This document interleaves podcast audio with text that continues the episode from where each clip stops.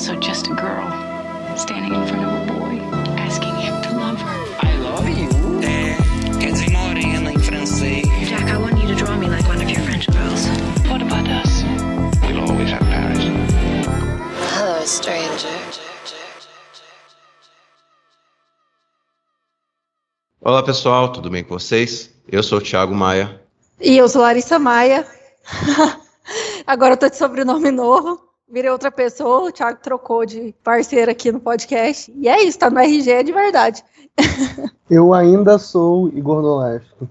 Maravilha, Igor. Hoje o Igor é nosso convidado de honra para a gente falar de um filme que está fazendo esse ano de 2022, vai fazer 60 anos, a idade do meu pai. Estamos falando de Pagador de Promessas, dirigido pelo Anselmo Duarte. É o único filme brasileiro ter vencido o prêmio mais prestigioso do Festival de Cannes. É, venceu a Palma de Ouro naquele ano, né? Um, um, um, prêmio que até hoje rende algumas histórias, rende alguma, alguma polêmica, mas enfim, é um filme é, para todos que conhecem a história do, do, do cinema brasileiro, não dá para dizer que esse filme não é para lá de notável, né? É, Igor, eu queria te perguntar assim, né? É, você é muito referência para a gente, assim, para Larissa e para mim, quando a gente vai falar de cinema brasileiro e tal, a gente lhe recebeu aqui no nosso episódio sobre Neville de Almeida, é, na, naquela mostra do Man também, né? É, você assistiu ao Pagador de Promessas tem tempo? É mais recente? Qual é a sua relação com o filme? Eu assisti o Pagador de Promessas pela primeira vez quando eu tinha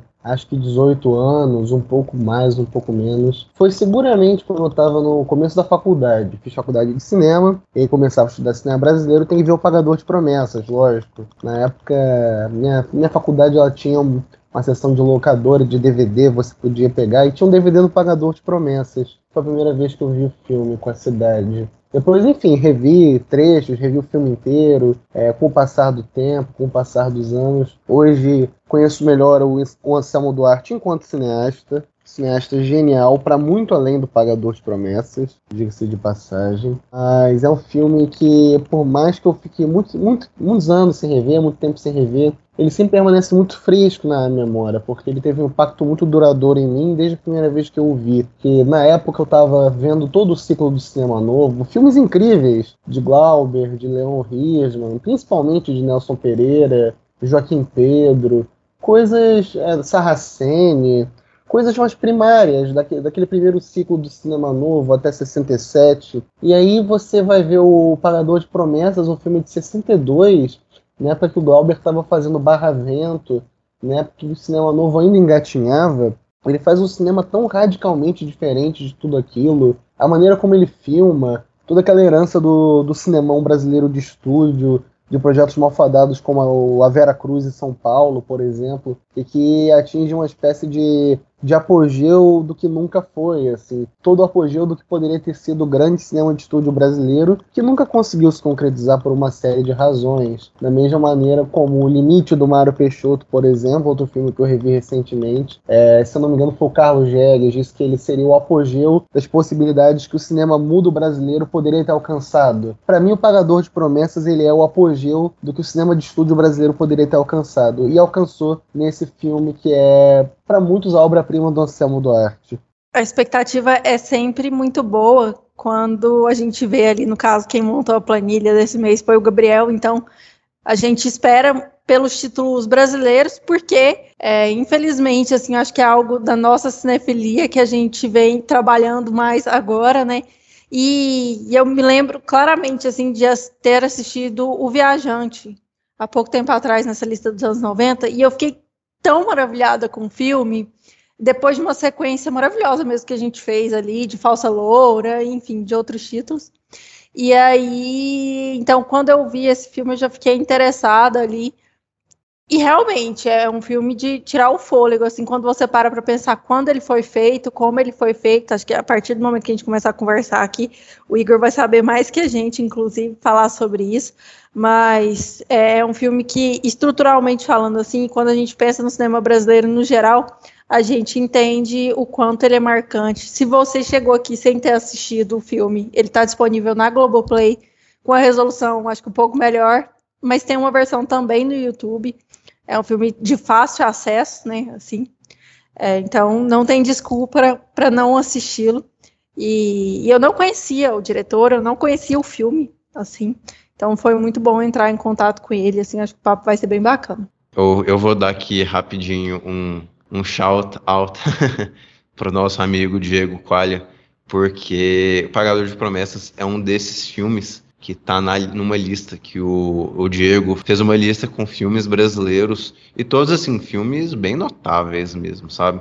Filmes, uma série de filmes brasileiros que estão disponíveis de graça no YouTube e nós assistimos no YouTube é, numa qualidade que nem a Larissa fala, eu acho que inferior à que vocês encontram aí na Globoplay, mas ainda tivemos uma, uma experiência ótima assistindo ao Pagador de Promessas, né? E é muito isso, né? Eu acho que vamos falar desse contexto, assim, para mim o Pagador de Promessas é desses filmes que tinham é, tinham a força de um estúdio por trás, tinham alguma questão institucional por trás, mas ele acaba ele acaba sobressaindo um pouco disso e, e, também ele é um filme feito ali logo antes no apagar das luzes da, daquela, daquele período democrático brasileiro, pouco tempo antes do, do golpe militar. Então tem algo de é, tem, tem algo de fresco assim na forma como o filme ele critica autoridades e tal, uma coisa que possivelmente seria censurada alguns anos depois e tal. A gente nunca vai saber, né? Mas enfim, é, é um filme bem notável. Eu vou ler aqui a sinopse rapidinho.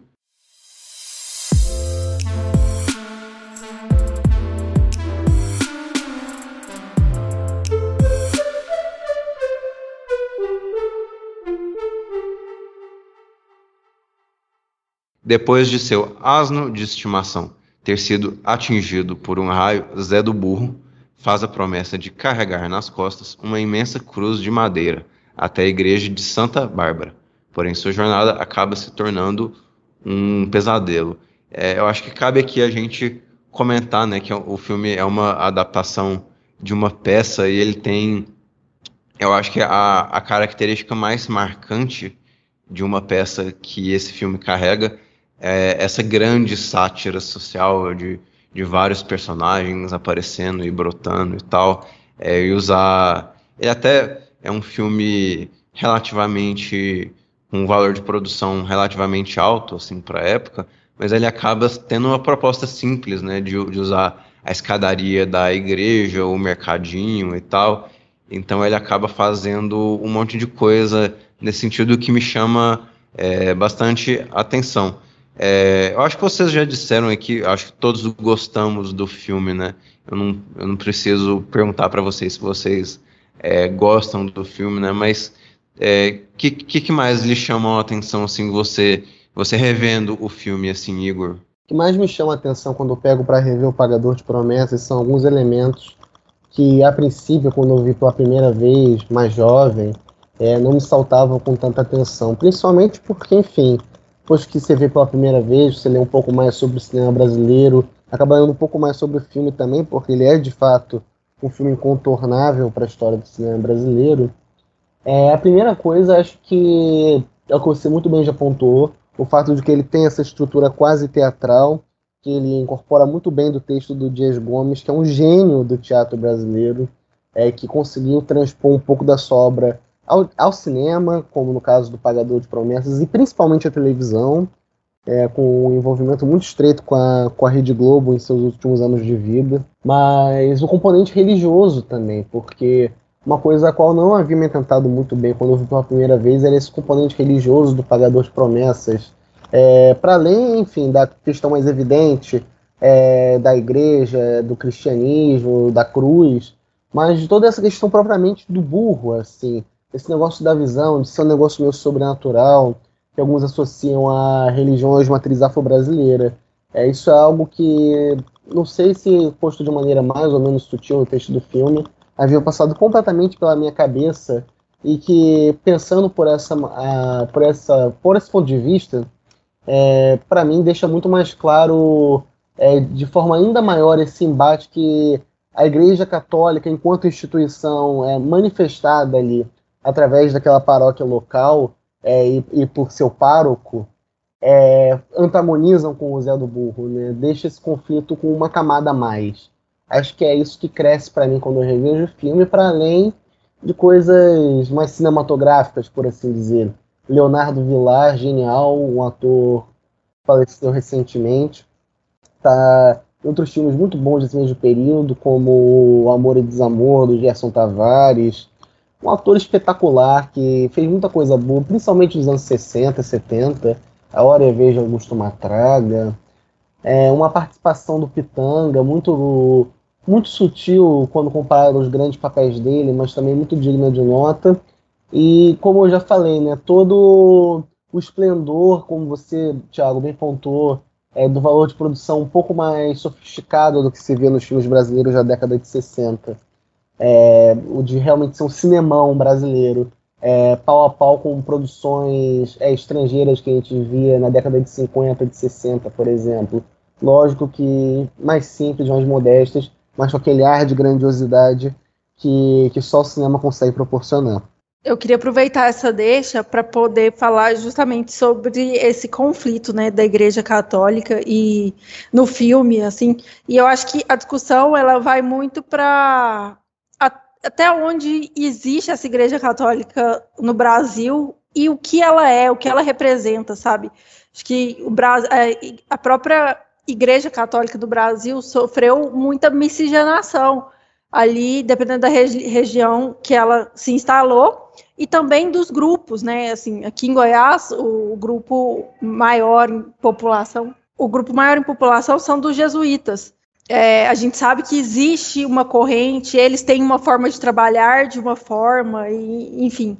E a gente sabe que isso muda ao longo do Brasil, assim, Brasil pelo tamanho dele e pela colonização, como foi e como foi essa implantação da, da religião católica aqui, a gente sabe que existe muita diferença de território. E aí, quando a gente leva isso para a Bahia, é, a gente sabe que ali a ocupação foi mais diferente ainda né, do que a gente tem de realidade aqui em Goiás, por causa justamente que Salvador é uma cidade muito antiga e é, por ser uma cidade muito antiga, ela recebeu muitas pessoas e, por muito tempo, enfim, ela teve muito tempo para processar a religião ali, né? Então eu acho que o, isso da, da religião católica ali no, no filme, é, e ele puxa muito a instituição da, do catolicismo para as outras instituições também, como é, os problemas de todas as instituições e, e, tudo mais, assim, eu acho que ele desenvolve isso muito bem no filme, mas realmente, assim, a, a Santa Bárbara, né, que no Brasil existem várias Santas Bárbaras de várias formas possíveis. Então, eu acho que isso, até o Brasil é um país que facilita muito essa dinâmica das religiões por causa disso. Porque a religião católica, por exemplo, chegava num lugar remoto e lá ela se transformava. É, com o decorrer do tempo, o padre morria e quem continuava ali era qualquer pessoa que tivesse ali, que fosse próxima da igreja, entendeu? Então, assim, é, foram muitos anos nessas cidades em que a igreja foi tomando outras formas, assim, as pessoas foram adaptando isso. O, o brasileiro é um, uma. Os brasileiros, né, um, um povo com muita fé. E quando eu digo fé, não é, está relacionada a uma religião específica, mas no acreditar, no, nas. Tem até as próprias lendas daqui, tem é, toda a mitologia é, as lendas urbanas, a mitologia, é, o que a gente acredita, todo mundo acredita em alguma coisa, sei lá, não passa debaixo da escada que dá sete anos de azar, sei lá, não quebra um espelho, todo mundo tem muito disso ainda, é, aqui, que a gente está aqui em Goiás, tem demais, porque, assim, a maioria das nossas famílias vieram ainda de fazenda, então, assim, tem muito dessas histórias, as avós carregam muito disso, até pouco tempo atrás eu tinha medo de tomar leite com manga, então, assim, eu ainda carrego muito disso, sabe? Então eu vejo que quando eu amo esses filmes assim, que brincam mesmo com a história do Brasil e como essas pessoas elas se relacionam com a história, com o passado, o que que esse passado interfere no nosso presente e como isso está conversando com a gente aqui no futuro, né? Então acho que isso tudo é bem interessante. eu, na verdade, eu só quero endossar muito o que a Larissa falou, né? Eu acho engraçado. O filme é um filme que usa de humor ao longo dele mesmo, né? Mas é, é um humor que, ao, ao, mesmo tempo que você ri daquela situação, daquela, daquela sátira e tal, é algo bem sério ao mesmo tempo, né? Algo que, que é meio ácido com relação à, crítica, à autoridade. E aí você tem ali o. Tem uma cena que me chama bastante atenção no filme, que é uma cena que é, o, o cara do, do jornal fala: olha, é, se eu sou o dono do jornal, então se eu digo que você é importante, por exemplo, se eu digo que você é importante, você de fato é um ícone, você é um, vai, vai ser importante porque é, pronto, acabou, né? Então tem algo, tem algo meio, meio ácido, né? Assim, quem, quem faz as personalidades aqui, quem manda, né? É sobre as intenções da política ou é sobre quem, quem faz a política, né? No sentido de ser o agente político, né? E o filme ele acaba sendo uma grande é, uma grande amálgama ele de atores políticos ao longo da, da, sua trama, né? Seja o jornaleiro, seja o, o empresário, seja é, os bispos e o padre da igreja, seja o dono do bar. Então, eu acho que o, filme ele é um filme sobre como as várias autoridades vão ali se é, se entrelaçando, né?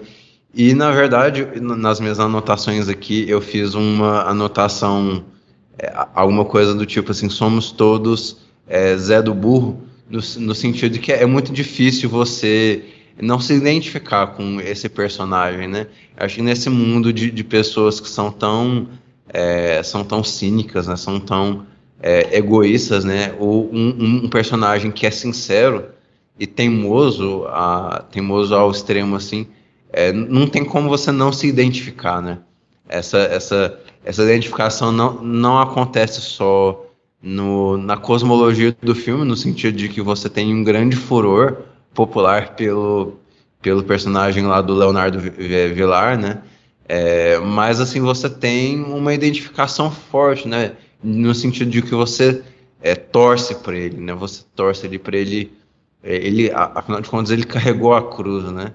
E, e, o filme usa muito bem essa simbologia de Jesus Cristo é, como uma, uma, certa, uma certa piada, né? como uma piscadinha de, de olho que o filme traz para a gente, que eu acho que é muito de muito bom gosto e de, e de, de uma inteligência ímpar. Né? Com certeza. Isso que você falou de certos personagens funcionarem quase como arquétipos, é o dono de jornal, o cara do bar, a mulher que participa ali isso para mim é algo que o filme incorpora de maneira muito orgânica, não apenas do texto original, mas do teatro propriamente dito, né? Outras peças que giram em torno de comunidades, de pequenas cidades, elas têm mais ou menos essa mesma disposição de personagens. Eu acho que isso funciona muito bem no filme do Anselmo Duarte. É de cabeça, quando eu fui pegar para ver o filme da, da última vez, acho que já em 2020, é, me, me ocorreu muito uma peça que eu tinha lido um pouco antes do, do Henry Ibsen, da, o dramaturgo, que é o Inimigo do Povo, também é uma peça que se passa no pequeno balneário, e tem todas essas figuras, o dono do jornal, é o policial, o médico, é, figuras que são definidas por uma profissão, por uma função, por uma característica, e que através de suas ações é, querem sempre dizer alguma coisa. É, e eu acho que no Pagador de Promessas, isso é feito de uma maneira tão natural, é, com aquela linguagem tão tão clássica né, do Anselmo Duarte, que a gente é completamente fisgado para dentro desse microcosmo, de maneira muito eficaz. É, eu, eu, comentei muito assim, ele, ele é um filme, eu considero ele um filme extremamente do seu tempo. Eu falo no melhor sentido da coisa, né? Comentei ele, dele ser um filme é, desse pré-regime militar, né? De, de, ser um filme é, que, que os estúdios poderiam bancar na época, né? mas um, um filme que capturasse alguma coisa a, a, respeito do sentimento popular, seja por uma possível reforma agrária, que na época a gente sabe que tinha alguma coisa alguma coisa que podia ter acontecido ali num, governo João Goulart de reforma agrária. É, a gente sabia que tinha é, essa essa sensibilidade da, de uma, uma certa família brasileira que se queria, queria ser preservada. A gente teve a marcha, é, marcha da família em, em 64, logo antes do golpe, né? Então, eu acho que é um filme que, é, nesse sentido de ser um filme de seu tempo, assim, de ser um filme é, um pouco externo, é, um, um, um, acho que a, essa palavra é uma palavra, não, não, é, não é necessariamente a melhor palavra de ser um filme externo ao cinema novo, mas certamente um filme que não se encaixa perfeitamente no cinema novo, né? É, mas é, ao mesmo tempo que ele não ele não pode ser tido como um exemplo clássico desse movimento, né? Ele é, ele é um filme que está ciente de, do, do contexto social. Ele é um filme que está ciente do que o cinema brasileiro, no nome de outros cineastas, estão fazendo. É, e é curioso esse filme ter sido o, o, premiado, né? Tem toda uma polêmica, tem toda uma polêmica do Anselmo Duarte com o, o Glauber Rocha. é, eu, eu, eu, acabo achando assim, o filme, o, o Pagador de Promessas, ele não é uma, ele não é, ele não possui uma linguagem propriamente radical, mas ele, ele é um filme que sabe sim ser provocador, ele sabe sim tocar é, nas feridas é, certas e pertinentes. Eu acho que ele é provocador e ele é pertinente sem necessariamente ser radical como filmes do Glauber seriam ou como os, alguns filmes do, do Nelson é, seriam e foram e, e, por aí vai. Então ele é um filme que está em vários meios termos do cinema brasileiro e nesses vários meios termos que ele se localiza, ele acaba se sobressaindo bastante, né? É, ele, é, ele é esse filme que existe nessa espécie de limbo, porque ele é contemporâneo aos primeiros grandes filmes do cinema novo, mas ele não está associado àquele projeto. E como você muito bem pontuou, existiu uma espécie de, de antagonismo é, insuflado principalmente pelo Glauber, que naquele primeiro período ainda era, e sempre foi, na verdade, é um, um teórico do, do cinema novo e um polemista é ávido é, pelo Pagador de Promessas ter sido, em meio ao alvorecer do cinema novo, ter sido esse filme não relacionado ao movimento escolhido para representar o país é, em território internacional e por ter ganhado o maior prêmio possível nesse contexto. É, o cinema novo nunca engoliu muito bem é, esse banho de água fria neles, por assim dizer.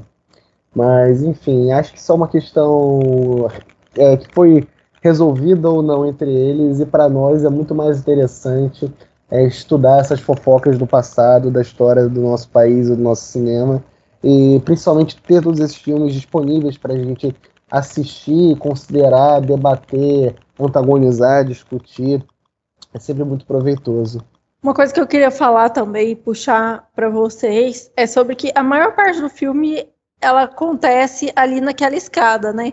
E existe muito uma dinâmica de poder ali na escada, do, do personagem é, mais imponente está sempre acima do outro na escada. Em alguns momentos, até o Zé do Burro ele deita na escada, né? Ele está tão abaixo ali do, do padre e do, dos outros personagens que ele está deitado ali e tudo mais. Eu acho que isso é, é uma das coisas brilhantes do filme, a, a se dizer e tal, porque essa dinâmica teatral mesmo veio de uma peça e, e ele se mantém ali muito teatral. E como esses personagens, a, a, esposa, como ela tá sempre meio jogada de um lado para o outro ali naquela escada. E a grandiosidade ali da entrada daquela capelinha de Santa Bárbara, né, que você tem a sensação de que está entrando no Vaticano ali, aquela capela, a coisa mais difícil do mundo é acessar aquele espaço. E você vê que ele barra um monte de gente, o padre barra um monte de gente ali na procissão, vai colocando as pessoas de lado ali, aquela cena é maravilhosa. E eu acho que essa brincadeira mesmo de igreja, imprensa, é, como de um lado está a igreja oprimindo, do outro está a imprensa oprimindo de uma forma diferente, mas também está entendeu? Com uma suposta liberdade ali. Então, eu acho que essa dinâmica toda enquadrada ali naquele sobe e desce da escada é muito interessante. Com certeza. A, a escada funciona como esse. É, eu acho que algumas das melhores cenas do filme são na escada, né? Quando a gente vê é, ele chegando com a, a, a cruz, eu, tem um momento. Isso não é um, um grande spoiler, né? Mas tem um momento, eventualmente, que o filme conduz a uma cena uma, uma cena bem, bem impactante, né? No qual chega um, um bispo e o padre e tem um grande confronto ali na escada, né? Então é muito essa escada da cidade como esse esse lugar ali divisor ali para você subir. É, então tem, o, o, bispo e o padre encaram o, o Zé do Burro de cima para baixo, né? É, e, a, e, a, e, a, igreja está em cima, né? O resto da cidade está embaixo e, e, os outros ali fiéis da igreja ou cidadãos da, daquela cidade, daquele, daquela localidade estão debaixo. Então uma, é uma simbologia bem forte, né? Eu, eu, na verdade assim, eu acho que alguns alguns poucos amigos nossos da cinefilia é, que não que não são tão fãs do filme, né? Eles acabam eles acabam apontando como o Anselmo ele acaba é, ele acaba entregando as suas simbologias, ele, ele deixa tudo muito na cara. É, eu pessoalmente eu gosto muito disso, assim, eu, eu, gosto muito da forma como o Anselmo ele não ele não economiza, assim, ele é bem escrachado na forma como ele quer conduzir essas dinâmicas de poder, esses confrontos, essas escaramuças sociais que estão maquiadas ali ao longo daquela trama é, e, um, e, tudo isso sempre, a todo momento, a gente, que nem eu falei anteriormente, né? É, sempre com uma, um foco bem grande no, no Leonardo Villar, assim, um foco bem grande no nosso personagem principal, que é a, a, a chave principal para a gente entender essa história, né? Desse, desse brasileiro que, ao mesmo tempo, é, esse personagem brasileiro, ao mesmo tempo sendo muito devoto né, muito fiel a Deus, né? É, ele, ele quer ser fiel a Deus, é, mas ele, ele é muito ele é muito reticente com autoridades que possam abusar do, do seu poder, né? Então ele, ele quer respeitar uma certa autoridade, ele quer demarcar, né? Onde, onde Deus e a religiosidade é, se impõem nas nossas vidas, né? Mas ao mesmo tempo ele é muito cético é, a, a pessoas que não que não aceitam, né? Uma é, que não aceitam uma visão mais global, uma visão mais popular da coisa. Então nesse sentido eu, eu realmente achei o filme brilhante mesmo. Eu, essa, essa condução de, de tudo isso eu achei brilhante. E tem um negócio que, pelo menos vendo também da última vez, me saltou um pouco os olhos, que nisso de que vocês pontuaram muito bem da escada, é, que é quase também uma co-protagonista do filme, junto com o Zé do Burro, é uma dinâmica que me, que me lembra o mito de Sísifo, né, que é um mito da, do, da mitologia grega que depois foi ressignificado pelo Albert Camus num livro ensaio genial também que é essa imagem é envolvida em uma série de conceitos filosóficos que podem ser discutidos, é do, do homem subindo uma ladeira, empurrando uma pedra, e quando ele consegue chegar no topo, ele é derrubado junto com a pedra, precisa fazer aquilo de novo num processo que não tem fim. A agonia que a gente sente vendo o Zé do Burro tentando, com todas as forças dele, chegar aquela cruz lá em cima, às vezes chegando muito perto, quase conseguindo, só para ser puxado de volta, para mim é algo que remeteu muito a isso, assim, sabe? a uma jornada que poderia muito bem não ter fim, poderia continuar para sempre, assim, só na, na, agonia, no sofrimento daquele homem, é, lutando contra tudo, contra todos, até com quem está de certa forma tentando ajudar ele, né? E quando ele finalmente consegue no final, aquele final apoteótico, com ele já já morto, estirado sobre a cruz e a massa é, invadindo a igreja, segurando o, o símbolo popular é, estendido sobre a cruz, para mim uma imagem linda que pontua muito bem a visão que o Dias Gomes provavelmente tinha sobre religião, sendo ele é, uma pessoa de esquerda, essa visão de que a religião seria uma manifestação legítima do povo que estaria é, finalmente ocupando aquele espaço opulento que alienava aquela população marginal, né, aquela igreja que ficava num, num pico, e aí eles, não, o povo finalmente ganha aquele espaço que lhe pertence, trazendo nos braços seu, o, o símbolo, o avatar que eles escolheram para capitanear aquela luta, e não por acaso ele está estirado na cruz cristã, assim, né? Para mim é um comentário que o filme faz sobre isso tudo, é muito forte, muito surpreendente de ter sido conseguido filmar no Brasil naquele período, e um filme que certamente não conseguiria ter feito depois de 64. Eu acho que o filme ele é bem generoso nesse sentido, é, na forma como ele a forma como ele aborda essa religiosidade popular, né? É, eu acho que o filme assume que a, a religião é um, um fator importante para o povo brasileiro. Eu acho que todo mundo que conhece é, como, como as populações brasileiras nas suas mais, é, mais, mais, variadas estratificações sociais se comporta com religião. Assim, a gente sabe que nosso povo é um povo religioso, é um povo bem devoto, né?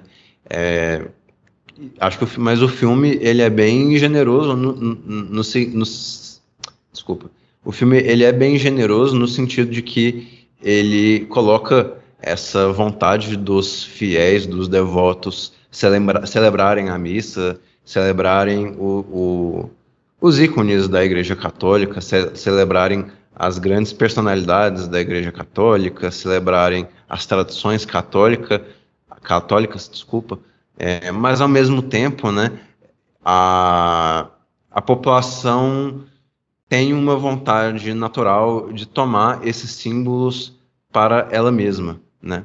É, tomar esses, é, tomar esses símbolos no sentido de que eles, eles têm noção de que ao passo que eles vão rezando, eles vão tendo essa vida em fé, eles sabem que é, cada um sabe assim como Deus.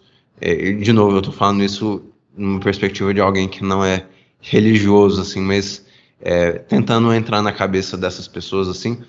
É, eles sabem que Deus se manifesta de uma, formas variadas, né?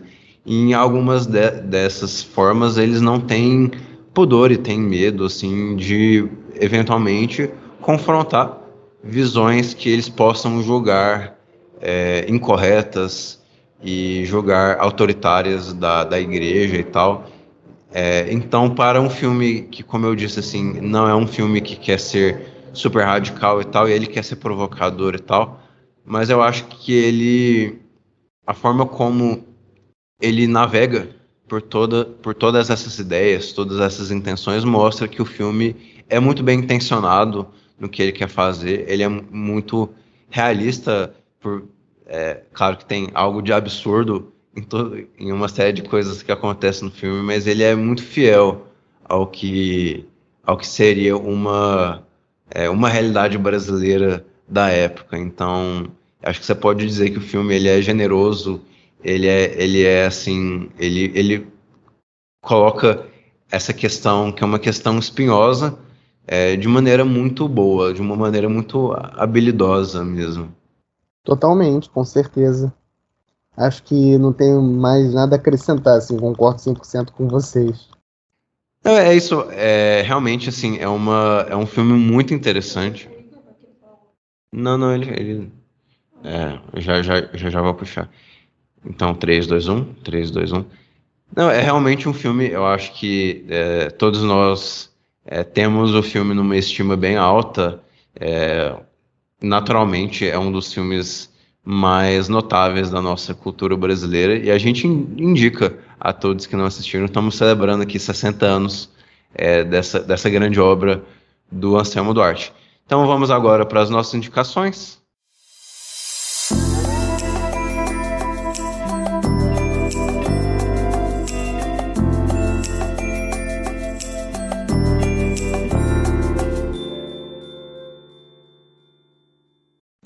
Vamos lá, gente. É, minha primeira indicação é um filme que eu já indiquei outra vez aqui, mas foi o primeiro filme que assistimos depois de casados.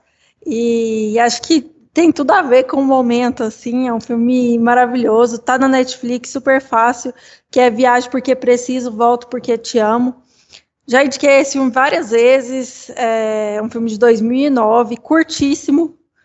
Então, para quem fica procurando os filmes de menos de 90 minutos, esse tem 72.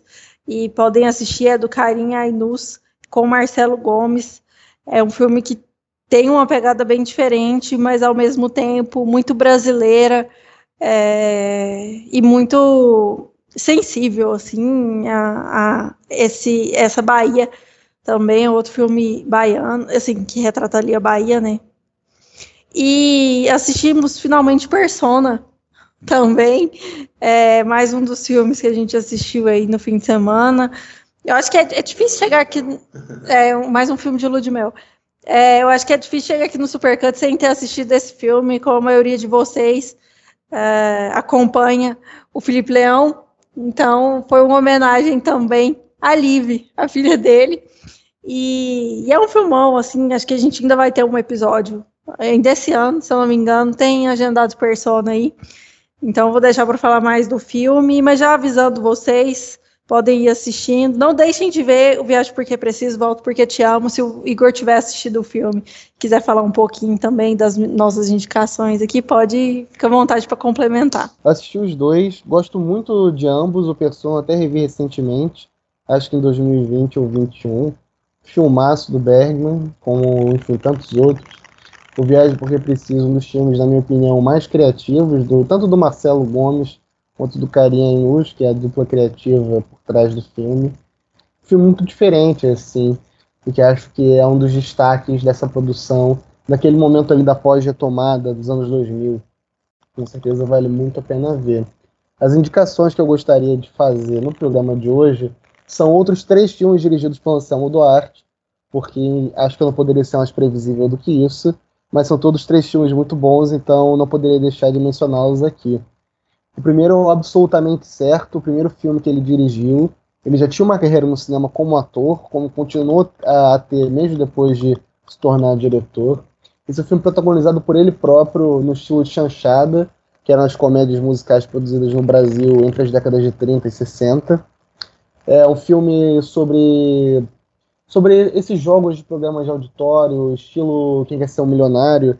Ele participa e mostra um pouco de uma cultura brasileira da época, de você reunir a família, o pessoal do bairro, nas únicas casas que tinham televisão, para assistir a pessoa que você conhece participando. Um filme super singelo, muito criativo, muito divertido, que vale muito a pena conferir.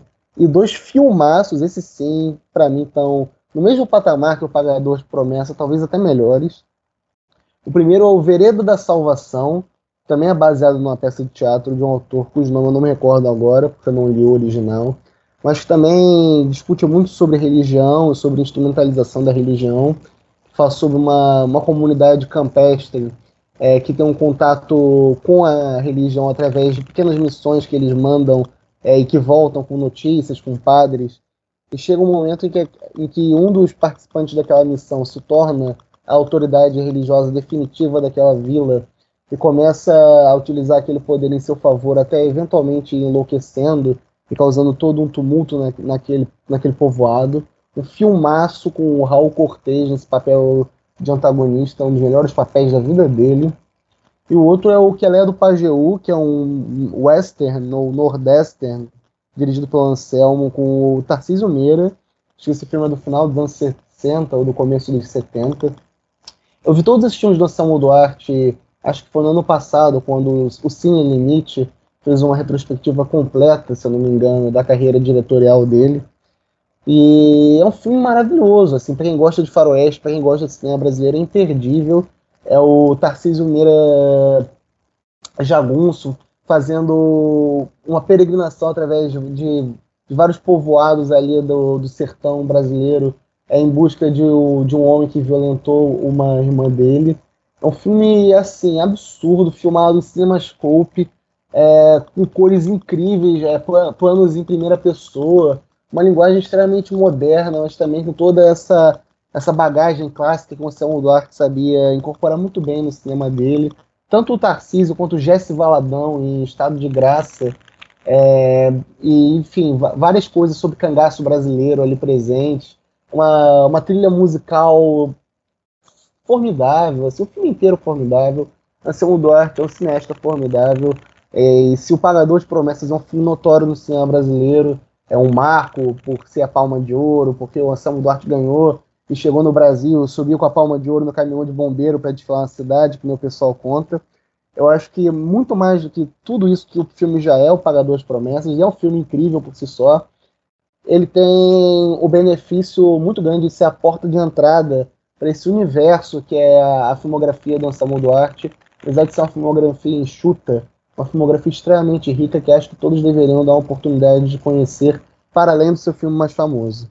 Eu finalmente assisti a esse, a esse filme que Larissa já havia indicado outras vezes. A gente é um filme curtinho, tá na Netflix esse Viajo porque preciso, volto porque te amo. E eu confesso que é um filme diferente do que eu, eu esperava, né? Eu comentei com Larissa que gostei muito da forma como o filme vai vai usando elementos de ficção e elementos de um de documentário, elementos é, reais e cria algo que é único, que é externo a essas duas convenções, mas é bem particular e bem interessante. Eu, eu gostei, eu já gosto muito do trabalho dos dois diretores, acho que principalmente do, do Marcelo Gomes, é, com, principalmente com o cinema Aspirinas e Urubus.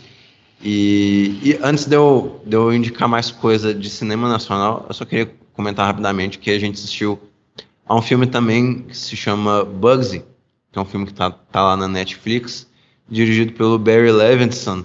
É um, é uma, é um filme com Warren Beatty e a Annette Bening. E é um filme bem hollywoodiano, é um filme de máfia. Eu, eu gosto muito de filmes de máfia de maneira geral. É um filme que eu fui com baixas expectativas e fiquei satisfeito, assim.